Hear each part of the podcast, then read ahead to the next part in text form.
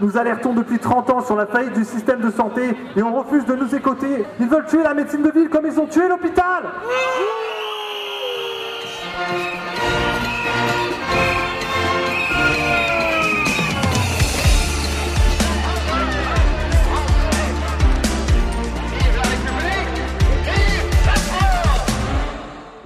Das neue Jahr hatte gerade erst begonnen, da starteten in Frankreich Anfang Januar bereits die Massenproteste.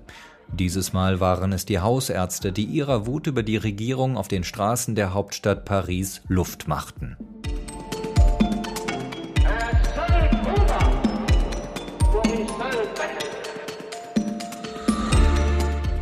Ärzte und Pflegepersonal am Limit. Frankreich und die Krise im Gesundheitssystem. Unser Thema in Folge 33 von Frankophil mit Andreas Noll am Mikrofon.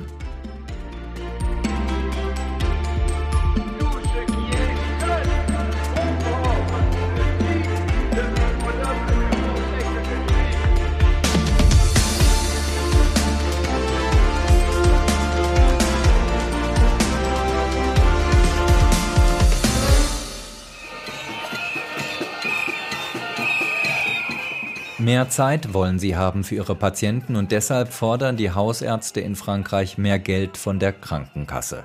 Von 25 auf 50 Euro soll sich das Basishonorar für einen Patienten verdoppeln, so lautet die zentrale Forderung der Mediziner. On aimerait être correctement rémunéré pour pouvoir avoir du personnel et avoir plus de temps médical. Si on bouge pas maintenant, c'est l'effondrement total du système de santé dans les cinq ans à venir. Wir wollen korrekt bezahlt werden, um Personal anstellen zu können und somit mehr Zeit für die Patienten zu haben, erklärt diese Medizinerin im Interview mit der Zeitung Le Parisien. Wenn jetzt nichts passiere, dann kollabiere das gesamte Gesundheitssystem innerhalb der kommenden fünf Jahre. Aber nicht nur bei den niedergelassenen Medizinern ist der Frust groß. Im vergangenen Jahr gingen auch die Krankenhausbeschäftigten auf die Straße, sogar Notaufnahmen wurden bestreikt. Fachleute und Politiker sind sich seit langem einig. Das Gesundheitssystem in Frankreich steckt in der schwersten Krise seit Jahrzehnten. Dabei ist es noch gar nicht so lange her, dass das Land auf diesem Gebiet als vorbildlich galt. Im Jahr 2000 stellte die Weltgesundheitsorganisation fest, Frankreich hat weltweit die beste medizinische Grundversorgung. Doch davon kann heute keine Rede mehr sein. Das gestand auch Staatspräsident Emmanuel Macron, als er vor wenigen Tagen die großen Linien einer kommenden Gesundheitsreform erklärte. La réponse n'est pas simplement plus de moyens, parce qu'on ne forme pas des médecins en un an ou deux ans. Et tout ce que je viens de dire là, on va mettre une décennie à le changer en vrai en profondeur. Et on va vivre dans les années qui viennent, en tout cas votre serviteur dans la fonction qui est la sienne à coup sûr, dans une situation qui va plutôt se dégrader en termes d'offres médicales. Es gehe nicht nur um mehr Geld und Mittel, sondern auch um große strukturelle Veränderungen, so der Präsident. In den kommenden zehn Jahren werde Frankreich das System vom Kopf auf die Füße stellen müssen. Doch die medizinische Versorgung, so der Präsident, werde erst einmal schlechter werden. So schnell könne man die zusätzlichen Ärzte gar nicht ausbilden. Einer, der diese Krise im französischen Gesundheitssystem jeden Tag erlebt, ist Christopher Schlier. Der Intensivmediziner arbeitet in einem Krankenhaus im elsässischen Colmar. Mit ihm wollen wir heute über die Lage im Gesundheitssystem sprechen. Herr Schlier, Emmanuel Macron hat in seiner Grundsatzrede von einem Krankenhauspersonal gesprochen, das kollektiv erschöpft sei. Geht Ihnen das auch so? Ja, nur ist in Frankreich ähm, sage ich jetzt einfach mal so als Deutscher, eine Erschöpfung relativ schnell da. Das ist so eine kollektive Erschöpfung, wo man sagt, oh, hier, hier funktioniert es nicht mehr und dann sagt halt jeder, hier funktioniert es nicht mehr und das ist wie so ein Schneeball. Seit drei Jahren, seitdem wir diese Corona-Krise durchgemacht haben, ist das ärztliches wie nicht ärztliches Pflegepersonal auf Maximum angespannt.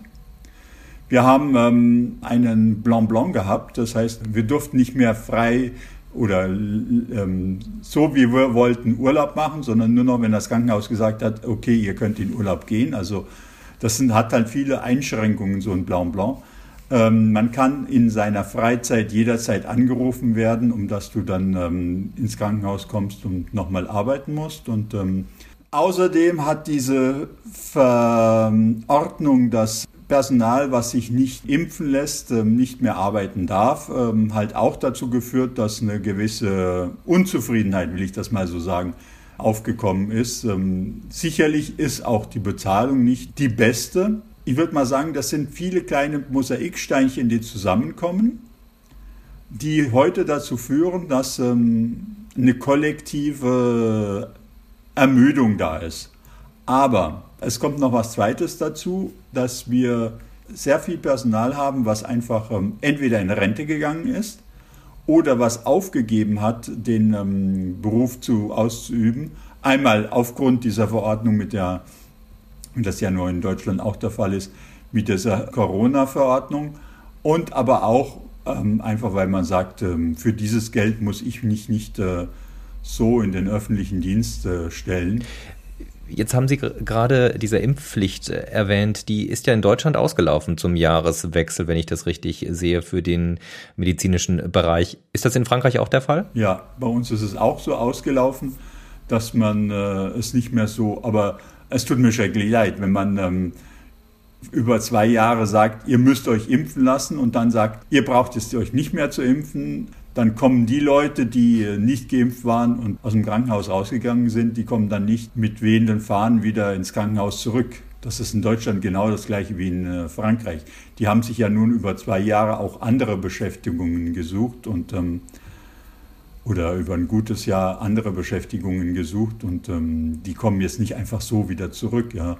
Also das ist ja etwas, was auf dem Schreibtisch funktioniert, aber halt nicht in der, in der Wirklichkeit. Im Gegensatz zu unserem Gespräch vor einem Jahr wollen wir heute nicht schwerpunktmäßig über Corona sprechen, aber die Frage am Anfang sei vielleicht doch noch erlaubt, welche Bedeutung hat die Corona-Pandemie noch im Alltag im Krankenhaus bei Ihnen? Eine große Bedeutung. Wir haben auf ähm, zehn Patienten haben wir ungefähr drei bis fünf, die Corona-positiv sind. Isolierungsmaßnahmen, wie wir die vor sagen wir mal, sechs Monaten oder einem Jahr noch hatten, die sind natürlich nicht mehr so intensiv, aber jeder Patient muss, äh, bevor er in den, ins Krankenhaus kommt, einen Corona-Test nachweisen. Wenn er den Corona-Test hat und eine geplante Operation vorliegt, wird er nicht operiert. Also wenn der Corona-Test positiv ist, wird er nicht operiert. Handelt es sich um einen Notfall oder um einen Patienten, der ein Krebsleiden hat, der wird auch operiert, weil wir den als ähm, Notfallpatient dann in dem Moment äh, ansehen. Und der wird in diesem Moment operiert, aber halt ähm, wir sind alle maskiert und mit zusätzlichen Schutzanzügen und, und, und. Das ist einfach eine zusätzliche Belastung, ähm, zusätzlicher Arbeitsaufwand. Und, äh, aber ansonsten, der Saal wird halt hinterher ein bisschen mehr sauber gemacht als zwischen zwei normalen Patienten. Also es ist einfach, einfach nur ein organisatorisches Problem und nicht wirklich ein, ein Krankheitsproblem. Aber Corona ist einfach, äh, ist da diese Corona-Pandemie hat ja in vielen Ländern in Europa den Menschen wirklich dann vor Augen geführt, wie überlastet die Gesundheitssysteme sind. Die Menschen haben dann kurzfristig darauf reagiert, indem sie ja für Ärzte und Pfleger auf den Balkonen applaudiert haben, zum Beispiel, wie das in Spanien oder Italien der Fall war. Oder auch in Frankreich. Oder ja. auch in Frankreich, genau. Wie würden Sie diese Belastung heute beschreiben und auch die Reaktionen aus der Bevölkerung? Hat sich da irgendwas geändert oder ist man jetzt wieder zum Alltag zurückgekehrt? Also da hat sich ganz schnell was geändert. Ähm, das war die ersten Monate der Fall, dass die Leute uns applaudiert haben. In der ersten Corona-Welle, da haben wir ins Krankenhaus äh, jeden Tag irgendwie Essen gebracht bekommen und ihr seid ja wirklich arm dran und ähm, wir unterstützen euch. Aber das ist nach der zweiten oder dritten Welle schon vollkommen abgeflacht gewesen und heute, pff, wir haben, also ich sehe zumindest nicht mehr die breite Unterstützung von der Bevölkerung, die wir an, an, am Anfang dieser Corona-Epidemie hatten oder Pandemie hatten, ähm, diese breite Unterstützung sehe ich nicht mehr. Wir haben noch Unterstützung. Es gibt noch viele, die sagen, ja, ja, ihr seid wirklich arm, aber äh, das ist zum Regel, Regelfall geworden. Nun können Sie sich ja von dem Applaus auf den Balkonen auch wenig kaufen am Ende. Was wünscht sich denn ein Arzt? Was wünscht sich denn äh, eine Ärztin von der Politik? Was muss denn im französischen Gesundheitssystem verbessert werden, wenn Sie mal auf Ihren Alltag schauen? Grundsätzlich müsste sich verbessern, dass unsere, und das ist jetzt nicht nur Ärzte, sondern auch nicht ärztlicher Bereich, dass unsere Arbeitsbelastung anerkannt wird. Ich sage nur ein ganz kleines Beispiel. Wir als Ärzte, wir arbeiten zwischen 60 und äh, 90 Stunden pro Woche. Unser ähm, Rentenalter wird jetzt momentan hochgesetzt, obwohl wir eigentlich schon zweimal mehr arbeiten als der normale Arbeitnehmer, der in Frankreich die 35-Stunden-Woche hat. Wenn wir am Ende unserer Arbeitszeit, ob das jetzt mit 65 oder 67 oder was auch immer ist, auf unser Leben zurückschauen, dann haben wir im Prinzip doppelt so viel gearbeitet wie ein anderer, der an die Rente geht. Wir haben aber die gleichen Ansprüche, die gleichen ähm, Zeiten nachzuweisen wie andere. Unsere ähm, zusätzliche Arbeit, das heißt, wenn wir nachts arbeiten oder, das ist jetzt nicht nur für die Ärzte der Fall, aber auch für die Ärzte, da kann ich es halt besser beurteilen unsere Zeit, die wir nachts arbeiten, ja nun eine Arbeit ist, die ähm, nicht unbedingt sehr gut für die Gesundheit ist, wird gering mehr vergütet, als es die Arbeit tagsüber vergütet wird. Wir haben zum Beispiel heute, nur um ein ganz kleines Beispiel zu sagen, wir haben heute die Mitarbeiter vom SNCF, also von der französischen Bahn, die mit 54 oder 56 in Rente gehen können, weil ihr, ihre Arbeit so anstrengend ist. Und wir als Ärzte oder als Pflegepersonal, wir haben eine Verpflichtung, wie alle anderen auch, bis 60 oder 65 oder sogar 67 für die Ärzte arbeiten zu müssen. Und das ist einfach, ähm, das zeigt, dass die Politik unsere Arbeit nicht so würdigt, wie sie gewürdigt werden müsste. Jetzt dieses Jahr hat man ähm, um, ähm, sagen wir mal, ähm, uns ein wenig zu beruhigen, hat man, ähm, ich glaube, drei oder sechs Monate uns die Dienste, den Ärzten, die Dienste doppelt bezahlt oder höher vergütet. Man hat also da einen Zuschlag äh, dafür, das ist nicht doppelt, aber einen Zuschlag dafür bezahlt. Im 2022, über sechs Monate, hat man da einen Zuschlag für die Dienste bezahlt. Dieser Zuschlag ähm, fällt aber jetzt wieder weg. Das heißt, es war einfach nur, beruhigt euch mal, ich zahle euch ein bisschen mehr Geld.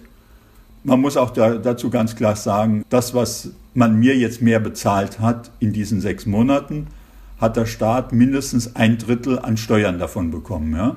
Das ist keine Anerkennung von dem, was wir leisten. Jetzt haben Sie gerade äh, Kritik formuliert an der Rentenreform, die ja vor wenigen Tagen, deren Eckpunkte vor wenigen Tagen von der Premierministerin vorgestellt wurde jetzt und, und gesagt, die Ärzte würden dadurch ja schlechter gestellt in Zukunft vermutlich. Gehen Sie davon aus, dass es da großen Protest aus den Krankenhäusern, aus den Praxen der Ärzte geben wird in den kommenden Monaten? Wir haben das ja im vergangenen Jahr schon gesehen, dass die Ärzte ganz gerne auf die Barrikaden gehen. Zum Teil die niedergelassenen Ärzte ähm, haben gestreikt oder auch Notaufnahmen, die wirklich nur extremst Verletzte dann behandelt haben. Ganz sicher wird in den nächsten Monaten, wie wir das ja nun schon gekannt haben, ein sozialer Unfrieden entstehen, so wie wir das ja schon mehrfach hatten.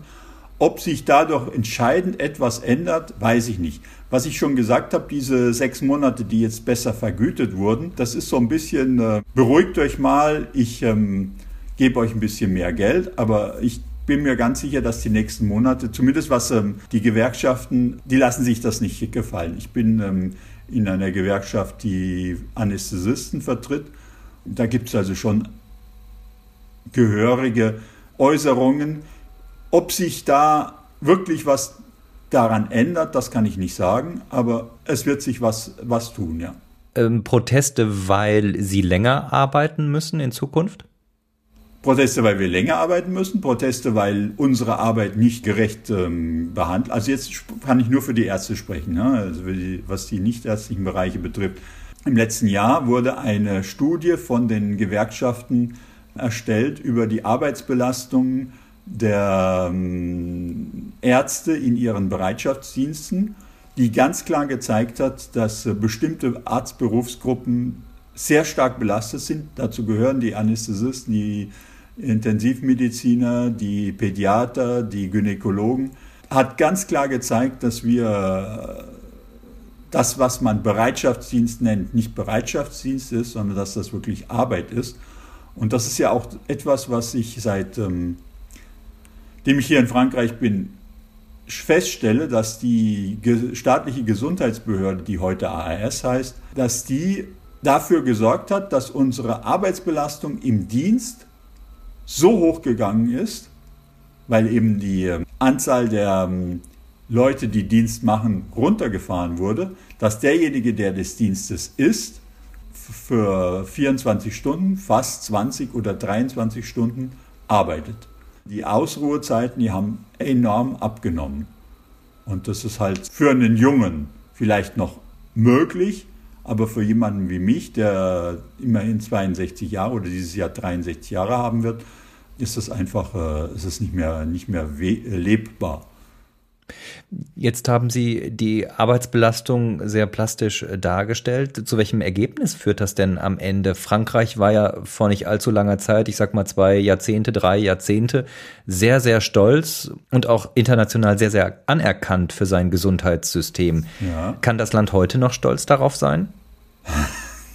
Also ich arbeite im Gesundheitssystem seit 1999, äh, das sind jetzt 24 Jahre. Und ich muss sagen, in diesen 24 Jahren hat Frankreich sein Gesundheitssystem von einem sehr, sehr hohen Standard, den ich wirklich noch gesehen habe um 1999, auf heute auf ein Niveau runtergefahren, was ich, als ich aus Deutschland weggegangen bin, in Deutschland nicht gekannt habe. Ich würde sagen, heute ist Frankreich unter einem Stand, auf dem Deutschland 1999 war. Ich muss dazu auch sagen, dass ich natürlich nicht mehr beurteilen kann, wie es heute im deutschen Gesundheitswesen funktioniert. Das sind einfach 24 Jahre vergangen, in denen ich nicht mehr in Deutschland gearbeitet habe. Ich habe ein paar Rückmeldungen, aber das sind halt nur ähm, Einzelaspekte, die kann ich jetzt nicht gesamt anschauen. Aber ich hier in, in Frankreich muss sagen, in den 23 oder 24 Jahren, in denen ich jetzt hier arbeite, ist das Gesundheitssystem vollkommen ruiniert worden. Ist das ein Problem der Provinz? Sie arbeiten ja seit vielen Jahren eben im südlichen Elsass in Colmar in einem Krankenhaus, waren aber jetzt vor einigen Wochen äh, entsandt für ein paar Wochen in die Bretagne. Ost- und Westfrankreich kennen Sie dann sozusagen jetzt aus dem Vergleich. Aktuell sind die Probleme da vergleichbar und sind die Probleme in der Provinz und in den großen Zentren vergleichbar? Absolut nicht. Da, wo ich jetzt zum Beispiel in der Bretagne war, das ist ein Krankenhaus, was ein Fünftel oder ein Sechstel der Größe von Colmar hat, was aber keinen einzigen Anästhesisten fest anstellt. Das heißt, die Arbeit, die dort ist, wird vom momentan von zwei Leuten, die jede Woche als Springer oder, oder Ersatzanästhesisten dort angestellt werden für einen enormen Betrag. Die kriegen über 1000 Euro pro Tag ähm, an Gehalt bezahlt, plus das, was der Arbeitgeber an äh, Nebenkosten hat. Also sie müssen nur ihre eigenen Unkosten, also Krankenkasse und ähm, Rentenversicherung bezahlen. Ihren eigenen Anteil, also nicht den Arbeitgeberanteil, den bezahlt der Arbeitgeber. Und das jede, jede Woche zwei Personen, die dort äh, angestellt werden. Ansonsten gibt es keinen festangestellten Anästhesisten in diesem Krankenhaus. Normalerweise ist das ein Krankenhaus, was mit, wenn es richtig dotiert wäre, vier bis fünf Stellen dotiert sein müsste. Die arbeiten also momentan mit zwei Stellen, klar. Das klingt jetzt relativ teuer, aber für den Betreiber, die Universität Brest, ist das ein lukratives Geschäft, weil sie anstatt fünf oder sechs Anästhesisten, die sie bezahlen müssten, wenn sie als Praticien Hospitalier einstellen würden, zahlen sie jetzt nur zwei pro Woche. Zwar für einen enormen Gehalt, wenn man das anschaut, aber unter dem Strich sind sie weitaus günstiger, als wenn sie das ähm, über die Praticien Hospitalier bezahlen müssten, also über die Gehaltsstufe. Und welche Bedeutung hat dieses Krankenhaus? Ist das ja zuständig für die regionale oder lokale Versorgung? Das ist ein Krankenhaus, regionales Krankenhaus für die regionale Versorgung. Ich meine, die Bretagne oder der Finisterre ist eine bevölkerungsarme Gegend, aber eben sehr Fläche. Und von daher, ähm, wenn man das, dieses Krankenhaus schließen würde, wäre ein, was die ähm, Regierung vor einigen Jahren versucht hat, was einen enormen Aufstand für die Bevölkerung, ländliche Bevölkerung ähm, bewirkt hat. Wenn dieses Krankenhaus nicht mehr wäre, müssten sie alle 60 bis 80 Kilometer fahren, um in ein größeres Krankenhaus zu kommen. Das heißt, es ist ein Krankenhaus der Grundversorgung, was nicht schlecht arbeitet, was die Anzahl der Tätigkeit betrifft, was natürlich bei einer Bevölkerung, die relativ überaltert ist, und das ist ja der, im Finisterre auch der Fall, einfach nötig ist, weil ähm, jemand, der 70, 80 Jahre alt ist, den können Sie nicht ähm, verpflichten, wenn er irgendwie krank ist, 70 oder 80 Kilometer zu fahren, um dass er einen, einen Arzt oder eine Behandlung bekommt. Ja. Jetzt sagen Sie, die Politik wollte dieses Krankenhaus vor ein paar Jahren schließen. Also es ist ja offensichtlich nicht so, das sieht man auch an anderen Fällen und auch an der Debatte allgemein, dass die Politik die Misere im Gesundheitssystem jetzt ignorieren würde in Frankreich. Präsident Macron hat das auch zum Thema im Wahlkampf gemacht. Es ging da um Verwaltungsreformen für Krankenhäuser, eine neue Präventionspolitik und viele andere Dinge mehr. Und seine Vorgänger haben das Thema ja auch immer wieder auf dem Schirm gehabt. Lässt sich das System überhaupt reformieren oder sind die Beharrungskräfte ja vielleicht ähnlich stark wie in Deutschland, wo man ja auch das Gefühl haben kann, dass mit jeder Gesundheitsreform es noch schlimmer wird? Genau. Das ist im, Prinzip ist das genau das gleiche wie hier. Jede Gesundheitsreform verschlimmert wieder. Der eigentliche Sinn einer Gesundheitsreform ist, Geld einzusparen mit einer Bevölkerung, die äh, älter wird, ist es aber einfach nicht möglich. Wir, wir, müssen mehr Geld ausgeben für die Gesundheit oder man muss ganz klar sagen, der Bevölkerung, so wie das in England ja schon äh, passiert ist und ähm, ich denke, England ist da ein sehr gutes Beispiel, dass man einfach sagt, okay, wenn du ein gewisses Alter hast, eine gewisse Grunderkrankung hast, dann brauchst du gar nicht mehr ins Krankenhaus zu kommen. Wir behandeln dich nicht mehr. Außer wenn es wirklich ein ganz schlimmer Notfall ist, dann kannst du kommen. Dann behandeln wir dich, bis es kein schlimmer Notfall mehr ist und dann behandeln wir dich nicht mehr. Das hat, hat England so gemacht. Damit haben die äh, relativ viel Geld eingespart, aber eben ihr Gesundheitssystem auch vollkommen ruiniert. Jetzt hat äh, vor wenigen Tagen äh, Präsident Macron Grundzüge einer Reform vorgestellt in einer Rede. Da ging es dann unter anderem um eine administrative Entlastung. Das ist ja auch ein Thema, das man in Deutschland hört. Die Ärzte müssen viel zu viel Zeit äh, aufwenden für den Papierkram und haben dann zu wenig Zeit für die Arbeit am Patienten. Natürlich ließe sich da, da, daran was ändern, aber die, daran lässt sich eben nichts ändern, indem man Geld einspart. Daran lässt sich nur etwas ändern, wenn man auch Geld investiert. Wir müssen also entweder Dokumentationsassistenten einführen, die diese Arbeit für uns übernehmen. Ich sage immer, ich komme aus äh, Deutschland von einem Krankenhaus, was 1999 schon vollkommen informatisiert war, mit einer Software, die funktioniert hat. Ich bin heute in Frankreich immer noch nicht in der Lage, ein solches Programm oder ich habe bis heute noch kein Programm hier in Frankreich gesehen, was so gut funktioniert, wie dieses äh, Programm damals bei uns funktioniert hat in Gießen. Frankreich ist ein zentrales Land. Ich verstehe nicht, als Deutscher verstehe ich nicht, warum es nicht möglich ist, in einem solchen, solchen zentralistischen Land wie Frankreich eine Software einzu, einzuführen, die von einer Softwaregruppe, um es mal so zu sagen, versorgt wird und für alle Krankenhäuser des öffentlichen Dienstes, vielleicht sogar des ähm, privaten Dienstes, zuständig ist. Wenn man das seit äh, 30 Jahren richtig angegangen hätte, dann hätten wir heute in Frankreich ein System, was funktionieren würde. Stattdessen, wenn Sie heute von einem zum anderen Krankenhaus, selbst hier im, im kleinen Bereich, also im Elsass, von einem Krankenhaus zum anderen gehen, dann finden Sie drei, vier, fünf verschiedene Programme, die äh, verwendet werden. Das ist also irgendwie keine Einheitlichkeit. Und jedes Programm, was da ist, verschlingt ja nur auch Unmassen an Geld aus diesem Gesundheits, denn das Programm muss entwickelt werden, die ähm, Softwareentwickler wollen ihr Geld hinterher wieder, wieder sehen. Alles dieses Geld hätte man in ein Programm reinstecken können und dieses dann so entwickeln können, dass es für alle Krankenhäuser funktioniert. Wer hat das dann entschieden? Das heißt doch immer, in, in Frankreich wird in Paris alles entschieden. Dann hätte doch Paris auch die eine Software ähm, einkaufen können. Oder waren es dann in dem Fall die Departements, die Regionen, die dann das entschieden haben? Ich weiß nicht, wer es letztendlich entschieden hat. Frankreich hat ja nun diese, diese Gesundheitsbehörde, ähm, die heute ARS heißt, Agence Régionale de Santé, die aber über ganz Frankreich ähm, funktioniert und die ja von Paris aus oder von der Regierung aus gesteuert wird. Wer letztendlich dafür verantwortlich ist, dass es kein einheitliches Programm gibt, das kann ich nicht sagen. Es kann sein, dass es daran liegt, dass die einzelnen Universitäten unter sich nicht ähm, sich grün waren und gesagt haben, nein, ich will dieses Programm haben und ich will dieses Programm. Da ist mit Sicherheit eine ganze Menge Lobbyarbeit da, dabei.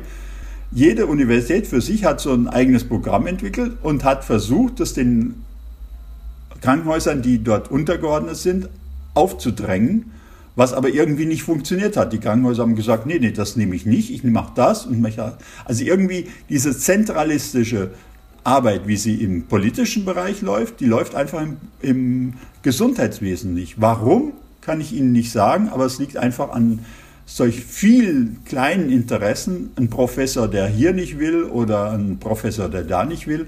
Man setzt sich da einfach nicht gegen durch. Diese Gesundheitsreformen, die sind in unserer Zeit ja hochkomplexe Angelegenheiten, in Deutschland genauso wie in, in, in Frankreich. Ein Kern dieser Gesundheitsreform, dieser Debatten um, um die Reform ist die Tarification à l'activité, wo ich mir jetzt nicht ganz sicher bin, ob man das mit der deutschen Fallpauschale eigentlich ja, so richtig vergleichen kann. So. Jedenfalls funktioniert das französische System ja so seit, ich glaube, jetzt gut 15 Jahren. Was ist daran das große Problem und warum muss das geändert werden? Das Problem ist das gleiche wie in Deutschland, dass ähm, der Topf mit Geld der gleiche ist. Jeder versucht über die, ähm, die Tätigkeit aus diesem Topf was rauszubekommen und äh, macht immer mehr, immer mehr, immer mehr.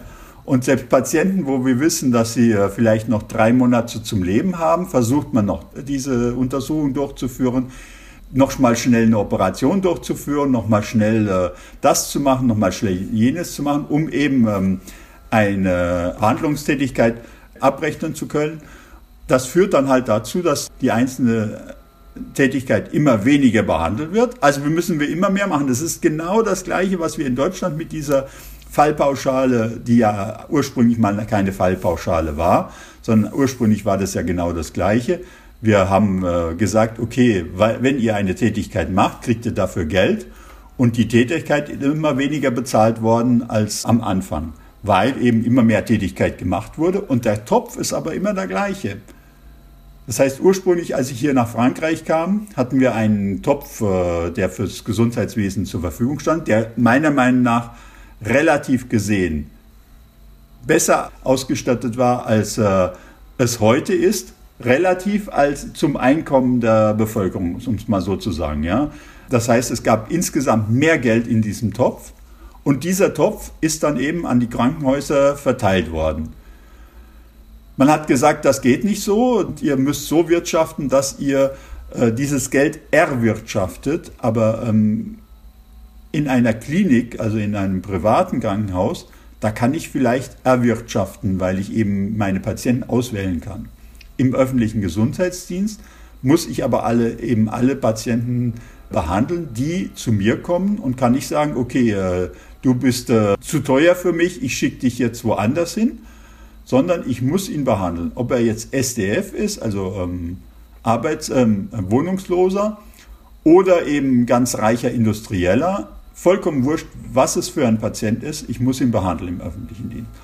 Und ähm, diese Bereitschaft muss irgendwie vergütet werden. Das, was ja nun im, im Deutschland, in Deutschland momentan auch diskutiert wird, eine ähm, Grundvergütung für Bereitstellung zu machen.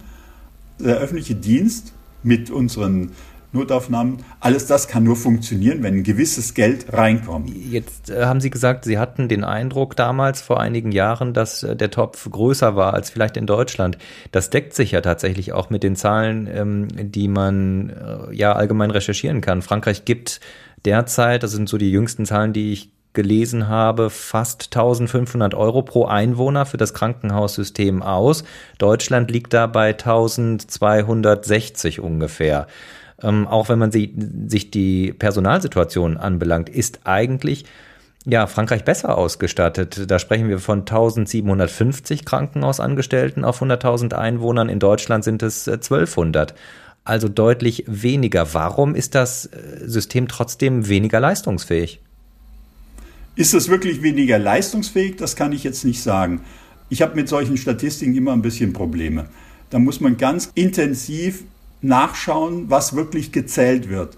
Zähle ich äh, irgendwie ähm, Hände, die da sind, oder zähle ich wirklich Arbeitskraft, die da ist?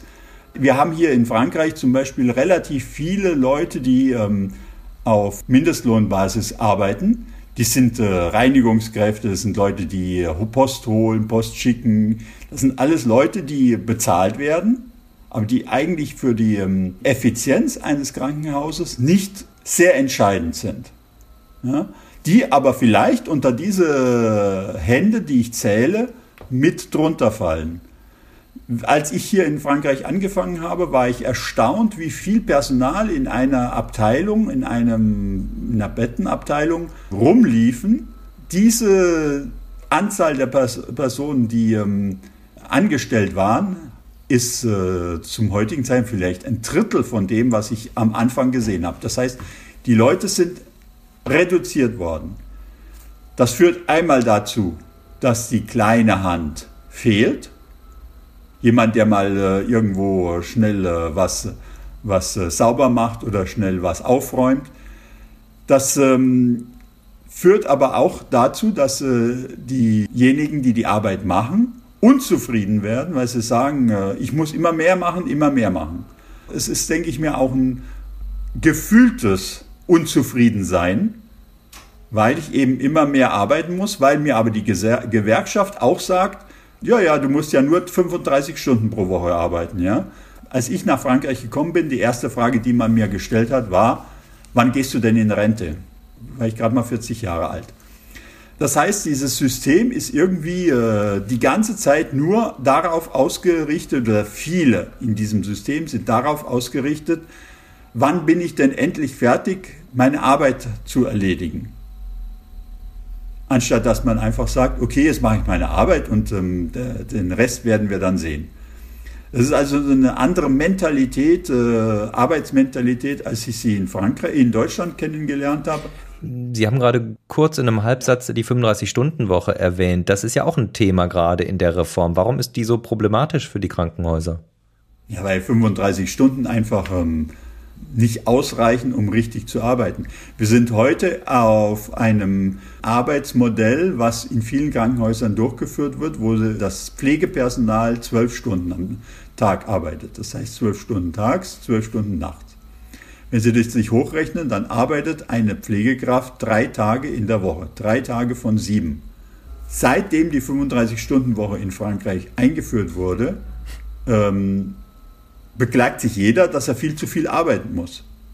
Wenn man heute aus arbeitspolitischer Gesichtspunkt anschaut, was 35 Stunden bedeutet, dann muss ich in 35 Stunden effektiver sein, als ich es vorher in 40 Stunden war.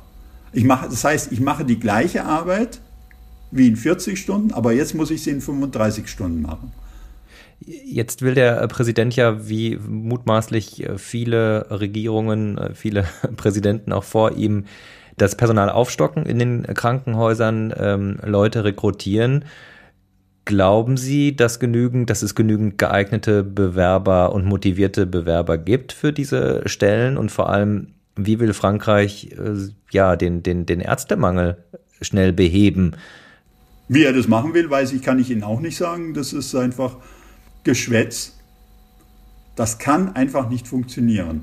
Wenn ich heute wirklich sagen würde, okay, ich brauche mehr Personal, dann habe ich und äh, mich dafür auch einsetze und das auch finanziere, denn äh, es muss ja auch finanziert werden, diese Ausbildung, dann habe ich dieses Mehrpersonal in 15 Jahren.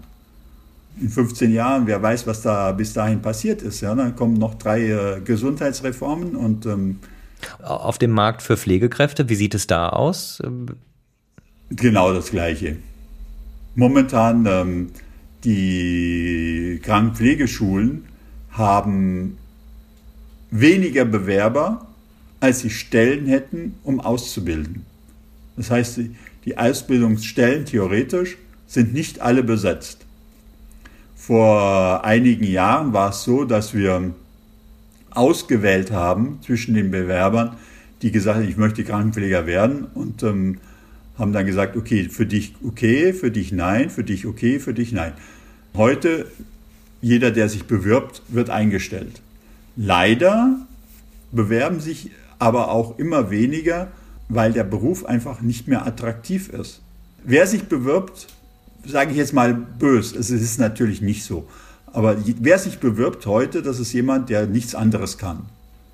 Und das ist einfach, das sind die Leute, die wir nicht brauchen. Wir brauchen Leute, die engagiert sind, die ähm, Interesse haben, sich für andere einzusetzen. Heute haben Sie Krankenpfleger, die glauben, ich habe ein Studium gemacht. Sie haben ein Studium gemacht, was das Papier betrifft, aber was eigentlich eine Ausbildung ist, so wie sie auch vorher war.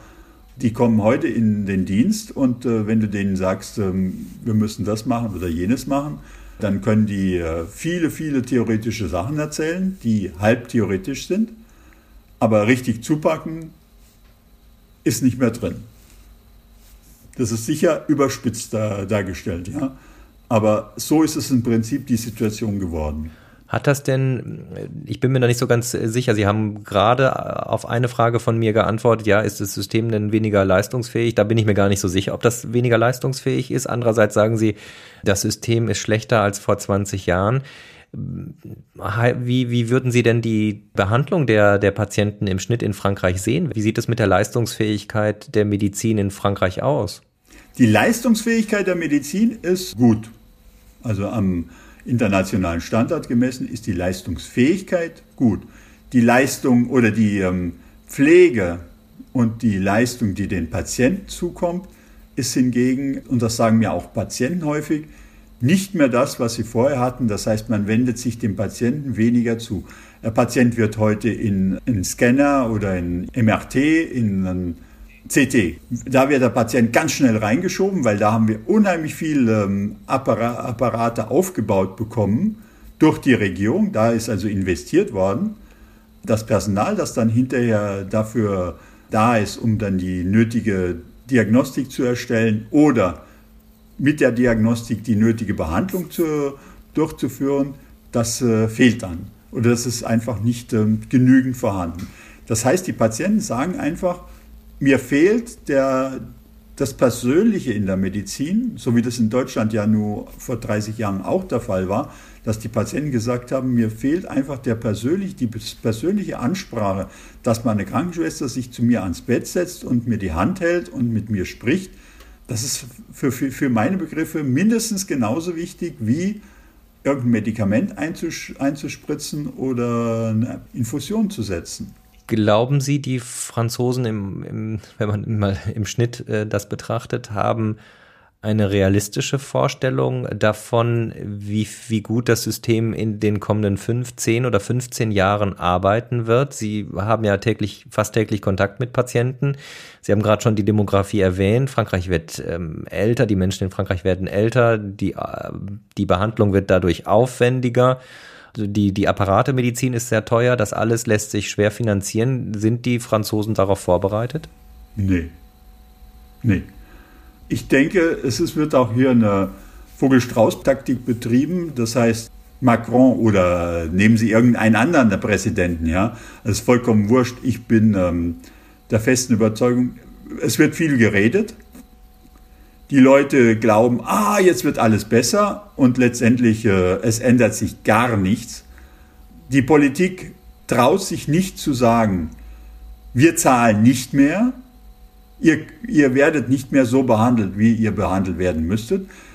Einer der letzten Präsidenten hat zum Beispiel die, die Krebsbehandlung als Masteraufgabe bezeichnet und ähm, hat ein unheimliches Geld in die Krebsbehandlung gesteckt.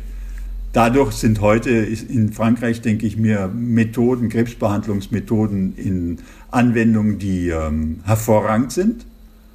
Aber die, dies führt halt auch dazu, dass wir heute kleine Autos, Wert von kleinen Autos in Patienten reinstecken, damit sie noch mal drei Monate länger leben können. Ich weiß nicht, ob das eine, eine gesunde Entwicklung ist. Mein, meines Erachtens nein. Aber dies führt einfach dazu, dass jeder glaubt, ah, für mich wird irgendwas noch gemacht. Frankreich und die Krise im Gesundheitssystem. Das war heute unser Thema in Folge 33 von Frankophil mit dem Intensivmediziner Christopher Schlier. Die wissenschaftliche Begleitung lag bei Landry Charrier vom CIRIS der Universität Sorbonne. Unterstützt und gefördert wurde diese Folge vom Gustav Stresemann Institut in Bonn und dem Deutsch-Französischen Bürgerfonds. In Folge 34 blicken wir dann auf 60 Jahre Élysée-Vertrag. Am Mikrofon war Andreas Noll.